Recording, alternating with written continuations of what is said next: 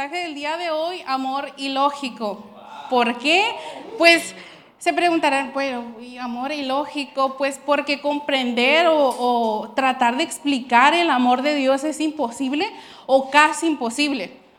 ¿Por qué? Porque como todos sabemos, Dios es amor, pero también es justicia. Y eso es algo como, oye, pero ¿cómo es que Dios va a ser justo? Sí, Dios es amor, pero también es justicia. Y solamente Él tiene el balance perfecto entre amor y justicia, porque solamente ese es un, eh, es un atributo que Él posee, ¿no? Pero hay un personaje en la Biblia que vivió muy de cerca este amor, o al menos comprendió la perspectiva de lo que para Dios significa amar. Y este hombre es Oseas. ¿Me ayudas con eso? Este hombre es Oseas. ¿Cuántos de aquí se saben la historia de Oseas? Espero, espero que no muchos, porque de verdad quiero cautivarlos con el mensaje. Pero Oseas, un dato curioso. Oseas, al igual que Jesús y que Josué, significa salvación. ¿Coincidencia? No lo creo. Oseas fue un hombre de Dios, fue un hombre consagrado. Les voy a dar un poquito el contexto de lo que pasaba en ese momento. Oseas fue un hombre de Dios, fue uno de los profetas menores. Pero ¿por qué menor? No porque era chaparrito, porque no tenía tanta importancia. No, sino por la cantidad de escritos nada más. Él fue contemporáneo de Isaías, de Miqueas, de Jonás. Oseas profetizó en el reinado de Jeroboam II. Jeroboam, como si no muchos saben, pero Jeroboam fue es recordado como el rey más perverso de la historia. Él profetizó en el, en el reinado, en el reino del norte. Como si recordamos un poquito, el reino se dividió entre norte y sur. En el norte quedó Israel y en el sur quedó Judá, estando un poquito el contexto. Entonces, en aquel tiempo dice la Biblia que había mucha estabilidad económica. No había guerra, había paz, Tenían todo a manos llenas, parecía que todo estaba bien, que todo estaba tranqui. Pero cuando Dios o cuando nosotros tenemos todo a manos llenas, ¿qué pasa? Nuestro corazón se desvía. Nuestra atención se desvía de Dios cuando tenemos todo a manos llenas, cuando pensamos que todo está bien. Pues entonces, otro dato interesante que quiero compartirles el día de hoy es que Dios, cuando quiere dar un mensaje a su pueblo, es tan simbólico y tan metafórico. ¿Por qué lo digo? Porque cuando recordemos que los profetas era lo más cercano que tenía el pueblo a Dios. Ellos no tenían acceso directo a Dios, al Padre, como usted y yo lo tenemos el día de hoy. Y en ese entonces hablaba por medio de los profetas. Entonces, porque digo que Dios era tan simbólico, metafórico y a veces hasta literal, recordemos a Jeremías, cuando Dios le dice, Ah, ve a casa del alfarero. Y dice, dice Jeremías que fue a, y fue a casa del alfarero y vio que estaba, tenía una vasija en sus manos, pero dice que esa vasija de barro no le resultó como él pensaba. Entonces dice que la deshizo y la volvió a hacer. Y Dios estaba dando un mensaje a través de esa vasija. O recordemos también Ezequiel. ¿Alguien recuerda Ezequiel? Dios le dice, Ezequiel, vas a ir a dar un mensaje a mi pueblo, pero ¿sabes qué? Ese pueblo tiene el corazón endurecido no te va a querer escuchar. ¿Le suena el 2022? Parecido, ¿no? Coincidencia tampoco lo creo. Entonces Dios le dice, ah, pero como ellos, no, ellos tienen el corazón tan duro y no te van a querer escuchar, dice el Señor, ah, voy a dar un mensaje, tengo un mensaje en este rollo, trágatelo. Se quedarán, pero ¿por qué? O sea, se tragó el rollo. Ezequiel fue tan obediente que se tragó el rollo. Y dice Ezequiel que ese rollo le supo más dulce que la miel porque era el mensaje de Dios mismo que iba a hablar. ¿ok? Entonces a eso me refiero con que Dios era simbólico y metafórico. Entonces con Oseas no fue la excepción. ¿Cuántos de aquí no queremos ser usados por Dios? Queremos que Dios nos use, ¿verdad? Entonces, eh, la primera vez que Dios le da este mensaje a Oseas y le dice, Oseas, te quiero usar. Entonces, quiero dar un mensaje a mi pueblo. Sí, Señor, heme aquí.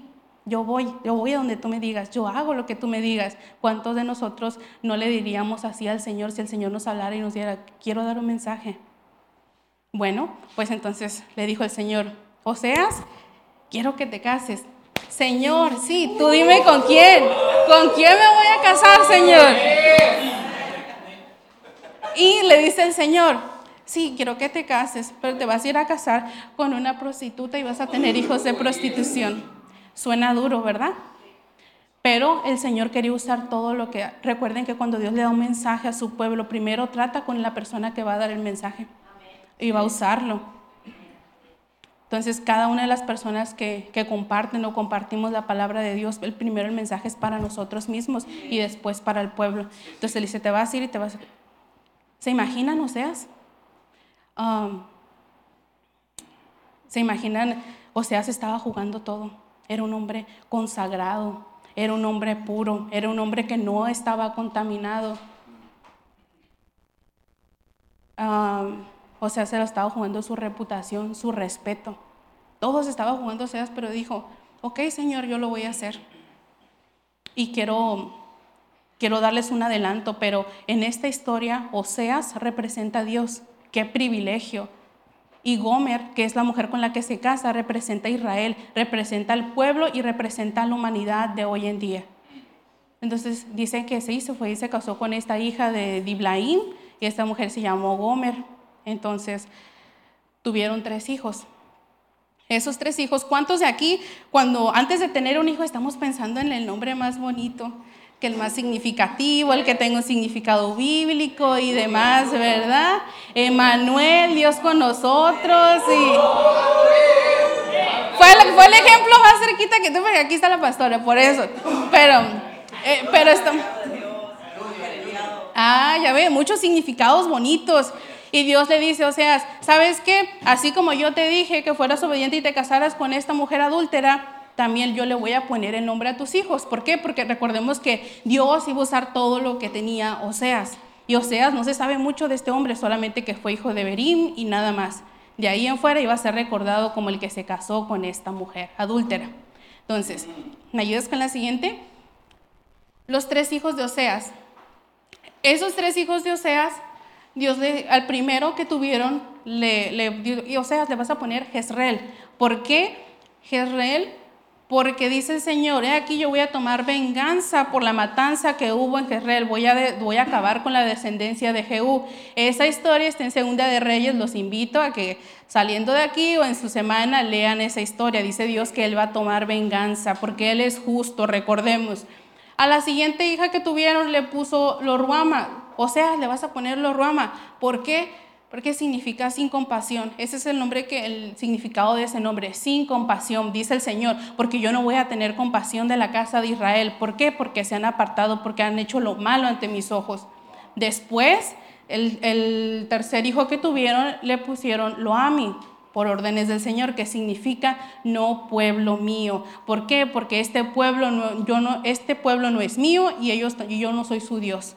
Dios estaba poniendo esa barrera. ¿Por qué? Porque ellos estaban desviando. Y al final del capítulo 1, al final del capítulo 1 dice el Señor, sin embargo, en aquel día, dice el Señor, no que eh, esto va ilustrado al, al título del mensaje que porque suena un poquito ilógico. Dice el Señor, ok, todo esto yo voy a hacer con la casa de Israel, o todo esto es lo que yo pienso de la casa de Israel, pero al final del capítulo 1 le dice el Señor, pero en aquel día, dice el Señor, Israel será como la arena a la orilla del mar, que va a ser imposible de contar. Dice que se van a unir Judá, Israel y van a elegir un solo líder, un solo líder para que sea su rey y van a regresar juntos. Esto, esto porque es importante mencionarlo, porque dice que van a que van a venir juntos Judá e Israel y van a elegir un solo líder como rey. Adivinen quién es ese líder. Ese líder es Jesús. Desde el inicio del Génesis hasta el final del Apocalipsis, Dios, está, Dios estaba, mm, todo trata de Jesús, todo anuncia a Jesús. Entonces dice el Señor, qué gran día va a ser ese el día de Jezreel, porque Jezreel significa Dios siembra, cuando Dios plantará de, nuevo a su pueblo en su tierra. Y en ese día ya no los llamarán Loami, sino los van a llamar Ami, que significa mi pueblo. Y ya no los van a llamar los Ruama, sino Ruama, que significa las que yo amo. Y es una gran promesa de Dios. En el capítulo 2, todo el capítulo 2 habla acerca de de cargos contra una esposa infiel, una, una esposa adúltera. Y esta mujer, Gomer, que viene representando, no quiero, quiero que nos enfoquemos en Gomer como la humanidad, en Gomer como, como las personas.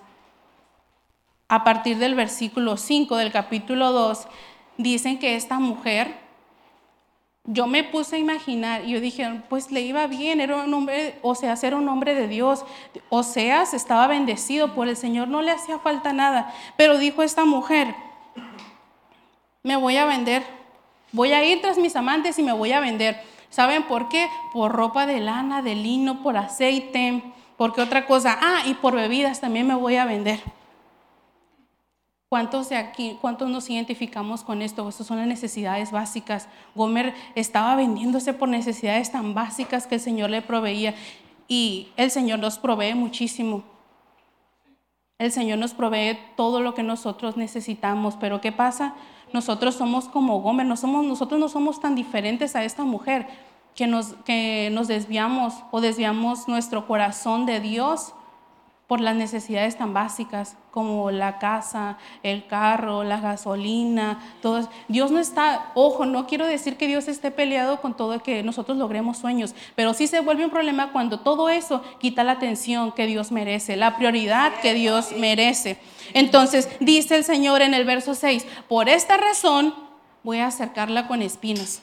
Voy a poner un muro para que se quede sin rumbo esta mujer.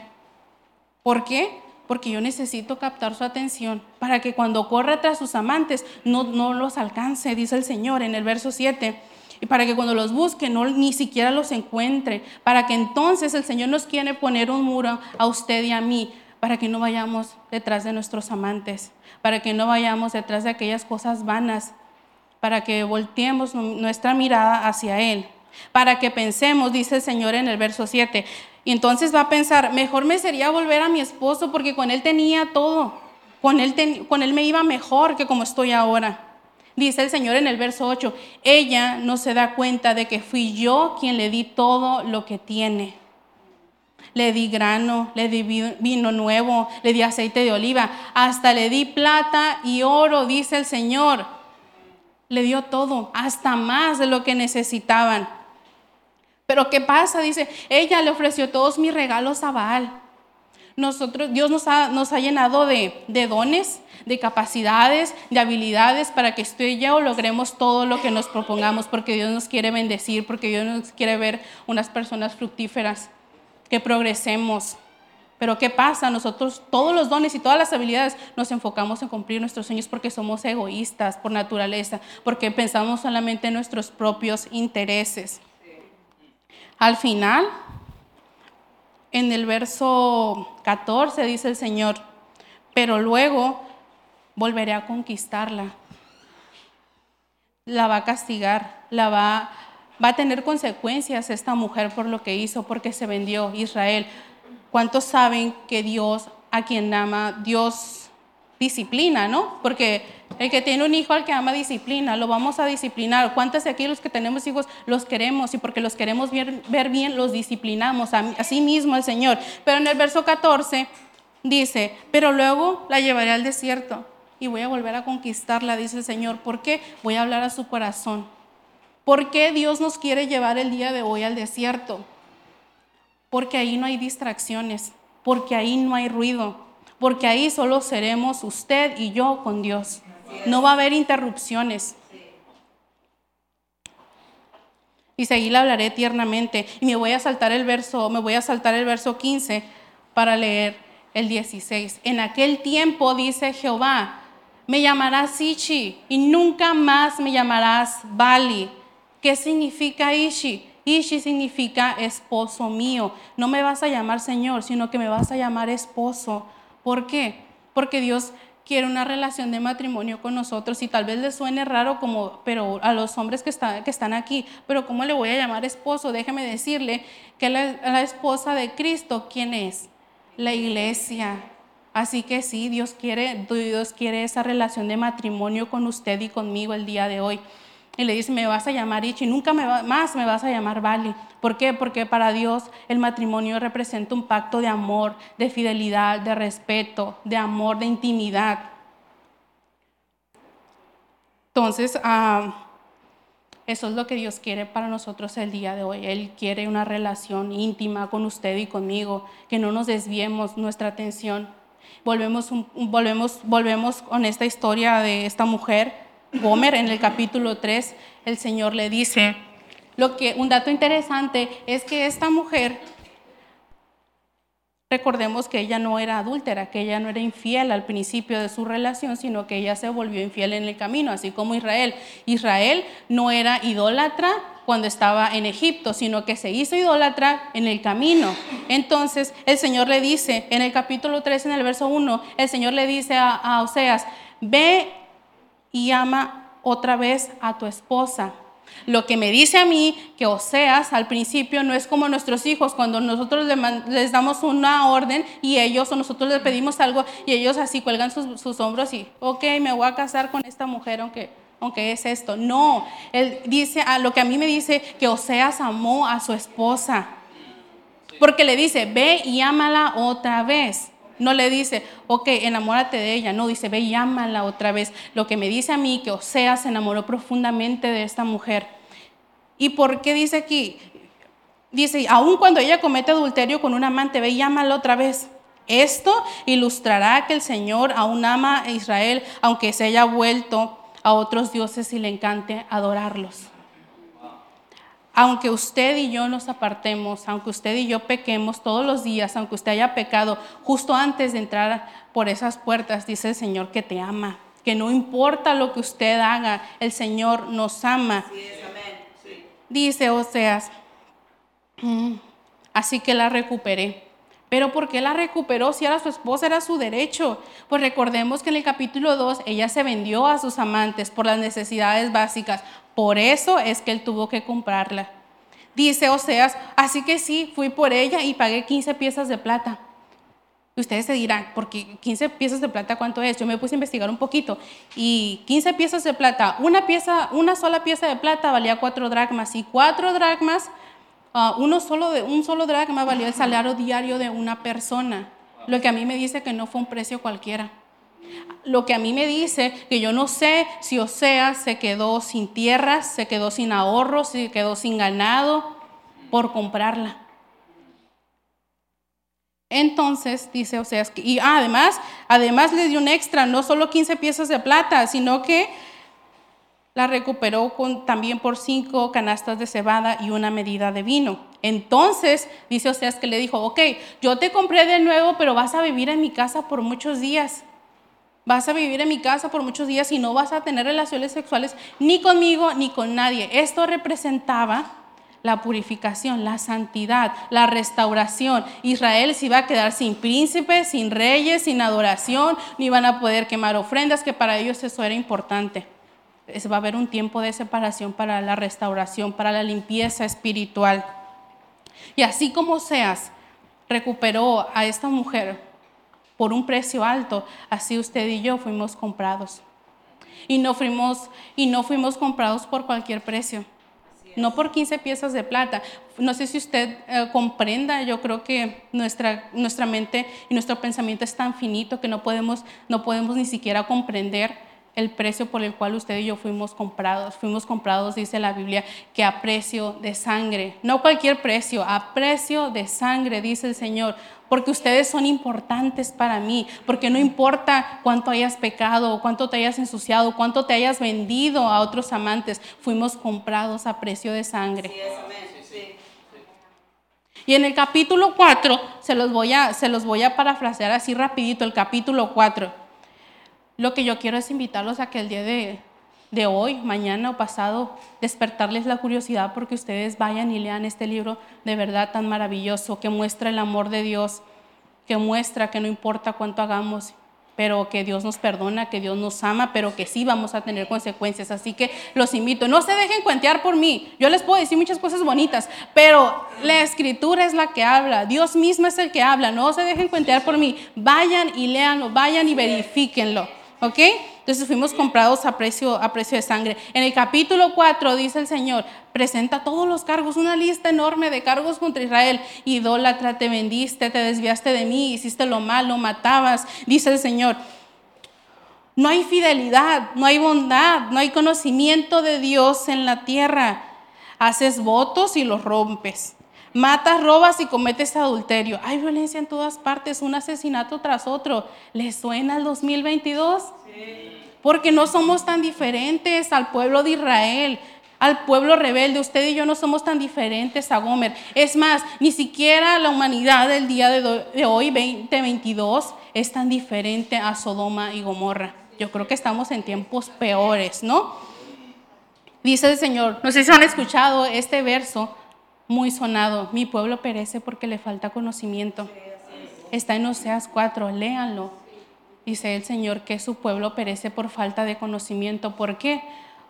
Dice el Señor, si nosotros obedecemos, Él nos bendice. ¿Cómo vamos a tener conocimiento leyendo su palabra, escuchándolo? Pero ¿qué pasa? Hablamos y hablamos y hablamos y tenemos una lista de deseos, una lista. Señor, quiero que me cumplas esto. Y hacemos un checklist, Señor. Pero la oración no se trata de nosotros simplemente hablar por hablarle. Señor, y el Señor pues nos va a escuchar, claro que sí. Pero se trata muchas veces, la oración se trata de Él. Se trata de adorarle, de glorificarlo por quién es Él, no por lo que nos pueda dar. Entonces, no, no, no vayamos con esa lista de deseos, Señor, quiero esto, deseo esto, esto, esto, esto. No, porque muchas veces necesitamos callar nuestra boca para que Dios hable. Por eso necesitamos que el Señor nos lleve al desierto, para que nosotros podamos escucharlo a Él. En el verso, en el capítulo 6, verso 6, dice el Señor, Quiero que demuestren amor, no que ofrezcan sacrificios.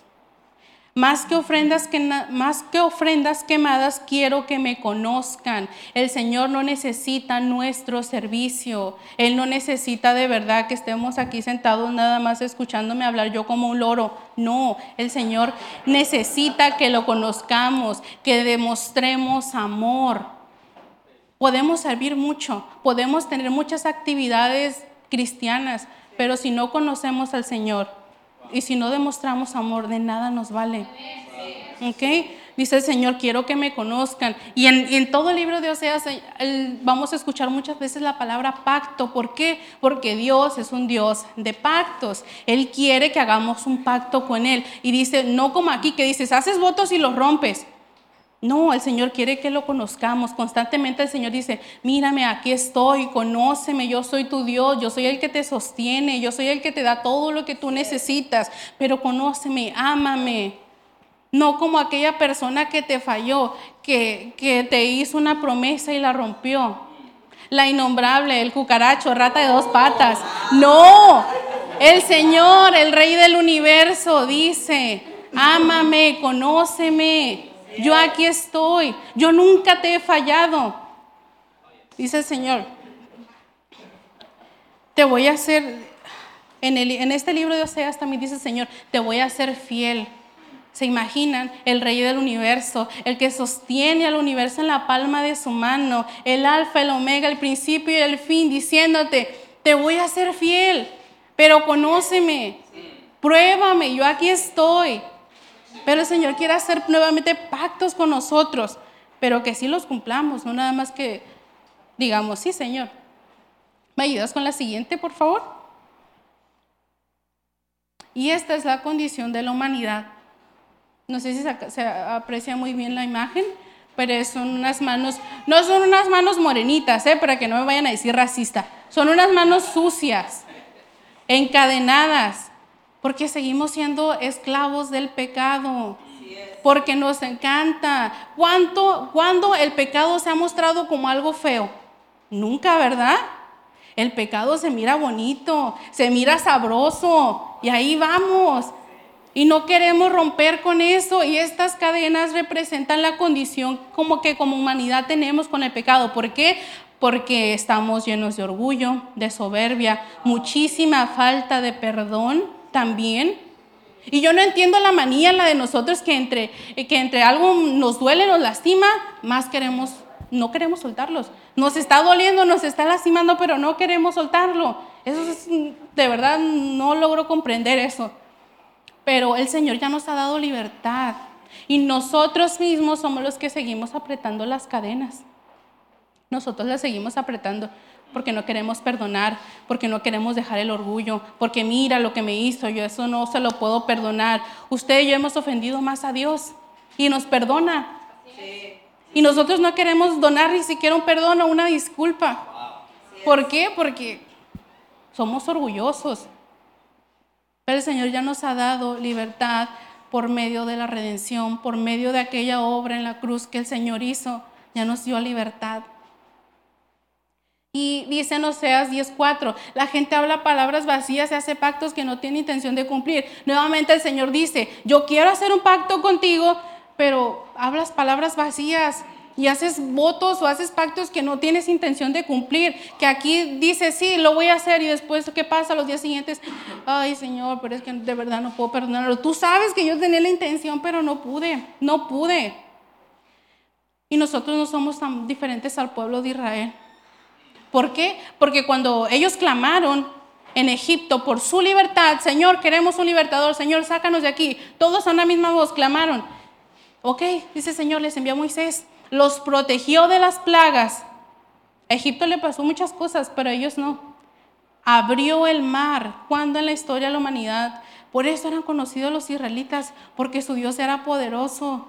Hasta los reyes de otros pueblos, ciudades, le temían. Le temían porque hacía cosas poderosas que ni, sus dioses podían hacer. Les abrió ni más ni menos el mar para que ellos pasaran. Pasaron y de aquel lado Dios los protegió del frío, del calor, les dio alimento, los alimentó, los chiqueó y todo. ¿Y en cuanto salieron? ¿Sabes qué, Moisés? Como que mejor me voy para donde estaba. Como que mejor me regreso. Háganme el bendito favor. Tenían todo. Ni siquiera tenían que esforzarse por trabajar. Así que el Señor, al igual que Israel, recuerden que nosotros ya somos injertados en la familia de la fe. A lo mejor no somos 100% judíos, pero nosotros ya somos de la familia por medio de la fe, por medio de Jesús. Nosotros ya somos familia, nosotros ya somos hijos. Entonces, Dios nos quiere dar lo mismo que Israel, pero nosotros no queremos, somos necios. ¿Me ayudas con el siguiente verso?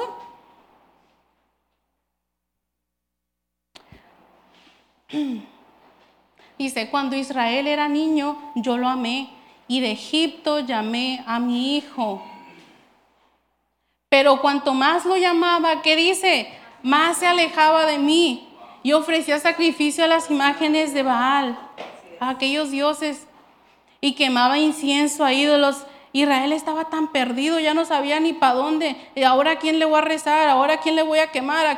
Estaba, su mente de verdad estaba tan pervertida.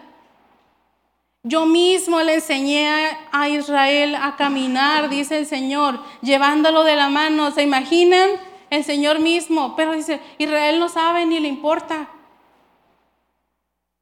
El siguiente, no le importa que fui yo quien lo cuidó. Guié a Israel con mis cuerdas de ternura y de amor. Quité el yugo de su cuello. Yo mismo me incliné para alimentarlo, dice el Señor. Aquí nos muestra un amor inagotable, un amor que no tiene límites, dice el Señor. Yo le di todo lo que tiene. Lo guié con cuerdas de ternura y amor. El Señor a usted lo ha traído con cuerdas de ternura y amor. Pero ¿qué pasa? Nosotros somos como los animalitos ariscos, como que vente, vente. No, nosotros acá como que no queremos. ¿Por qué? Porque nos falta compromiso porque nos falta dominio propio. Dice Señor, si algo te hace falta, pídemelo. Yo soy un Padre bondadoso que te voy a dar lo que tú me pidas conforme a su voluntad. Claro, ¿eh? No vayan y vayan a hacer la lista de deseos. No. Dice Señor, pídeme. Yo soy tu Padre, yo soy el que te suple. Lo hice desde que estabas en el vientre de tu madre. Yo te escogí. Pero pídeme a mí. No vayas y busques a otro lado, a otros dioses, a otros amantes. Y aquí quiero hacer una pausa para explicarles acerca de la protección de Dios. ¿Me ayudas, Fat? Deme un segundito, ¿eh? no se me desesperen, ya vuelvo.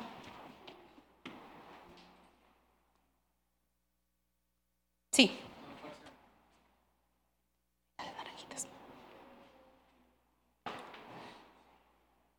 Quiero ser un poco más específica, a ver si me pueden entender o me, logro entender. Ahorita aquí les voy a hacer unos malabares. Aquí está la canastita ¿eh? de, de las ofrendas. No se crean. El pastor me llame. No se crea, pastor. Ok. Esta naranjita representa al pueblo. Esta naranjita representa a usted y a mí.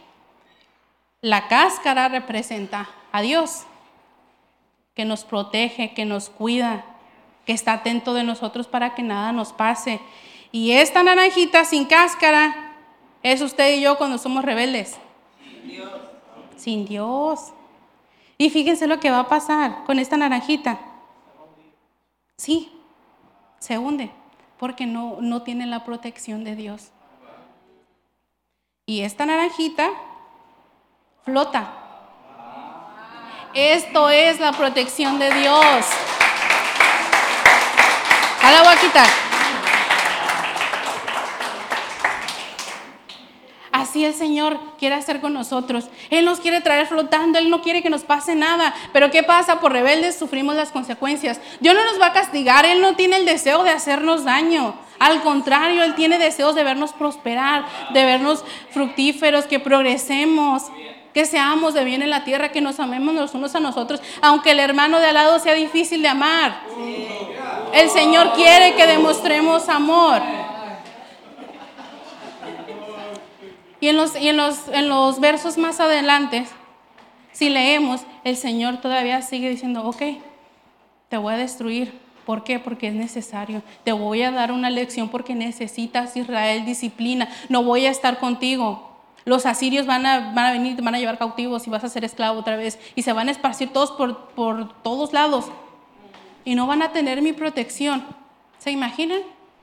Ellos ya habían probado todo lo que Dios podía hacer y estar sin Dios. Eh, sí, hombre, sí. El Señor al cabo que nos perdona. Al cabo que yo peco y el Señor mañana, en la noche yo me pongo a cuentas con el Señor. No, ya no es tiempo de estar jugando a los cristianos tibios, a los cristinos, ya no. Porque los tiempos son cada día peores. Dios nos quiere proteger, Dios nos quiere amar, Dios nos quiere restaurar. No seamos como Israel, no seamos como Gomer, que nos vendamos al mejor postor con nuestros amantes, con nuestros deseos carnales, nuestros propios intereses egoístas. El Señor quiere restaurarnos, el Señor quiere que hagamos un pacto con Él el día de hoy. Renueva tus votos con el Señor. Él quiere ese, esa relación de matrimonio con usted y conmigo. ¿Me ayudas con el siguiente pasaje? Pero dice el Señor, por todo lo que ustedes hicieron, los voy a castigar y demás. Pero dice, ¿cómo podría abandonarte? Isaac, ¿cómo podría abandonarte? Marisela, ¿cómo podría abandonarte? Carla, dice el Señor, ¿cómo podría dejarte ir? No puedo. Esto se trata de un amor ilógico, de un amor justo, de un Dios que nos ama, pero también es justicia. ¿Cómo podría dejarte ir? ¿Cómo podría destruirte? No puedo. Siguiente. Mi corazón está desgarrado dentro de mí, dice el Señor, y mi compasión se, se desborda. El Señor está lleno de compasión, de amor, por, por dar. Él lo tiene aquí, mira. Es. Dice el Señor, ven, yo tengo tanto amor para dar, para regalar, pero estás buscando en relaciones, estás buscando en trabajos, estás buscando en tantas cosas, nunca te vas a saciar, nunca te vas a llenar. Porque el único que llena es Dios, que llena vacíos, que restaura, que levanta. Siguiente. Dice el Señor, no, no voy a desatar mi ira feroz, no voy a destruir por completo Israel. Siguiente ya que no soy un simple mortal, dice Dios. Por eso es algo ilógico, que nos ama, pero también tiene justicia, también tiene juicio para nosotros, dice el Señor, porque yo no soy un simple mortal. Yo no soy un hombrecillo cualquiera, dice el Señor. Yo soy el santo que vive entre ustedes y no voy a venir a destruir para los que pensaban, es que el Señor nomás quiere puro castigo y castigo. No, tiene muchísimo amor para dar. Yo soy el santo que vive entre ustedes y no voy a venir a destruir. Siguiente. Pues algún día, algún día dice, Señor, la gente me seguirá. Hoy es el día de salvación, dicen las escrituras. Hoy es el día y hoy es ese algún día. Porque si estás aquí no es por coincidencia, no porque tu mamá te trajo a fuerza, que porque la prima, que porque te invitaron, no. Es porque Dios así le plació traerte aquí. Porque no es coincidencia que tú estés sentado el día de hoy aquí, porque el Señor ha querido darte este mensaje a ti, no a nadie más, no al de al lado, a ti específicamente. Dice el Señor, yo rugiré como un león. Y cuando ruja, mi pueblo regresará. Temblando del occidente, los pueblos van a regresar. Se habían ido a Egipto, van a regresar cuando yo ruja, dice el Señor. Y regresarán de Asiria. Siguiente. Temblando como palomas, dice el Señor. ¿Por qué? Porque ya venimos pelados como las palomas cuando ya venimos arrastrados, cuando ya venimos todos desanimados porque nos hicieron, porque nos engañaron, porque nos lastimaron. Dice el Señor, cuando yo ruja, ustedes, ustedes van a venir como palomitas temblando de miedo, temblando porque les falta todo aquello que yo quise darles. Así es. Dice el Señor, este verso me encanta, y los traeré de regreso a casa.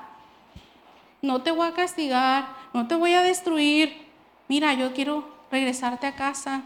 Esta es tu casa. Mis brazos son tu hogar. Yo te necesito. Recuerden nosotros, sin Dios no somos nada. Sin Dios de verdad no somos nada. Y Dios y nosotros, Él sigue siendo Dios, sigue siendo el Altísimo. No nos necesita nosotros para nada. Somos nosotros que lo necesitamos para vivir, para seguir, para tener nuevas fuerzas. Espero de verdad que lean este libro. Yo cuando lo leí, sinceramente lloré lloré como una Magdalena porque entendí mi convicción y espero que el Espíritu Santo les haya traído convicción de que si tú pensabas que estabas bien, no, dice el Señor, no hay bueno ni uno solo, no hay justo tampoco. Todos estamos llenos de aquellas cosas que nos apartan de Dios porque le damos prioridades. Pero cuando entendemos las prioridades, que primero es Dios y todo lo demás, pero ¿qué pasa? También a veces nosotros idolatramos al esposo, a la esposa, a los hijos, porque no entendemos nuestras prioridades cuando nos desviamos. Dice el Señor que nos va, nos va a traer de regreso a casa, créelo. Solamente dispón tu corazón. Él no necesita más. Él no necesita que vengas y traigas tu, tu ofrenda. Él no necesita eso, Él es dueño del oro y la plata, Él no necesita nada tuyo, somos tú y yo quien lo necesitamos a Él.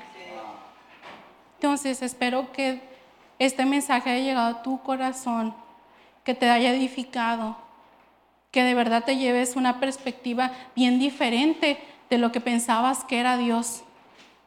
Por favor, cierra tus ojos mientras leo este verso. Ayúdame, vamos, cierra tus ojos, concéntrate, tú y Dios, renueva tus pactos con Dios, renueva tus votos con el Señor, mientras leo este pasaje. Es un tiempo para que te pongas a cuentas con el Señor y que le digas, Señor, ya, ya no más. Ya no quiero ser como Gomer, ya no quiero ser como Israel. No quiero ser ingrato, no quiero ser ingrata, ya no quiero ser rebelde.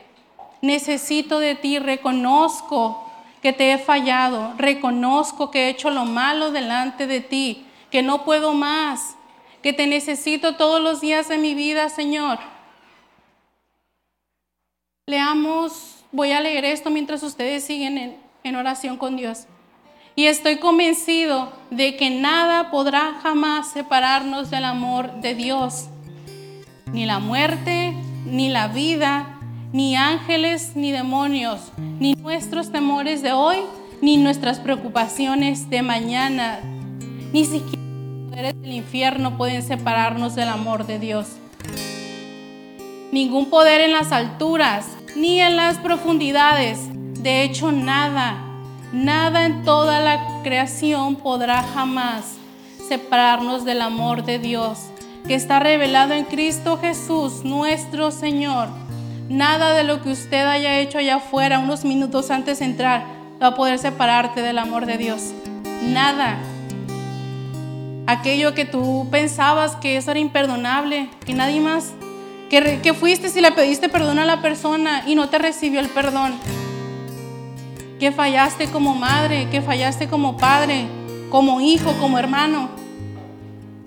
Dice el Señor, nada todo eso que tú hiciste en el pasado, antes de venir aquí el día de hoy, eso queda en el olvido. Yo lo voy a olvidar, dice el Señor, y te voy a perdonar porque tengo muchísimo amor para darte el día de hoy. Recibe el amor de Dios, recibe el perdón de Dios. Y Él quiere sanar tu corazón el día de hoy, quiere restaurar, quiere sanar todo aquello, quiere llenar ese vacío que a lo mejor tú tenías antes de escuchar este mensaje, la palabra de Dios, porque no fui yo, fue el Señor que habló por medio de su palabra. Es el Señor que restaura. Y a lo mejor tú tenías muchos vacíos, un vacío enorme que no podías llenar, o lo tratabas de llenar con trabajo, con relaciones, con actividades. Pero es hora de que entreguemos todo aquello que traíamos cargando al Señor para que Él obre, para que Él llene, para que Él restaure. Solo entrégaselo. El Señor solamente necesita un corazón dispuesto, no necesita más. No necesita que conozcas toda la Biblia, todos los versos de memoria. Solamente necesita un corazón dispuesto, un corazón humillado, un corazón disponible. Dice, Señor, yo quiero hacer hogar en cada uno de ustedes pero solamente déme permiso. Él es un caballero y jamás te va a obligar a hacer algo que tú no quieres. Él es un caballero y dices, ok, yo toco. Si me abren, entro y hago un hogar con ustedes. Gracias por escucharnos. Si te gustó el mensaje o sabes de alguien que debería escucharlo, compártelo. También te invitamos a que nos sigas en nuestras diferentes redes sociales que te estaremos compartiendo en la caja de descripción y así puedas acompañarnos en nuestros siguientes eventos. De nuevo, gracias por apartar un tiempo para escuchar lo que Dios tiene para ti. Ten una bendecida semana.